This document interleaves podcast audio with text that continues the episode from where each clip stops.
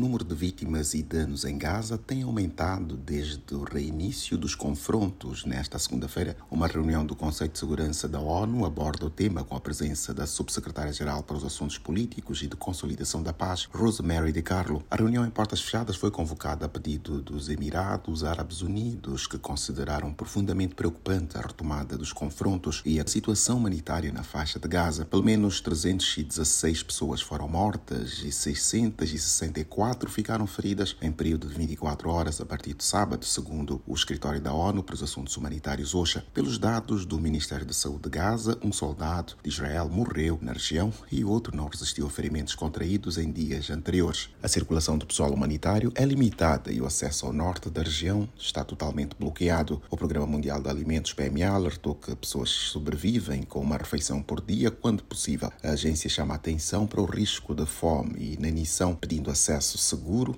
e desimpedido para evitar a situação. Da ONU News em Nova York, Eleutério Gavan.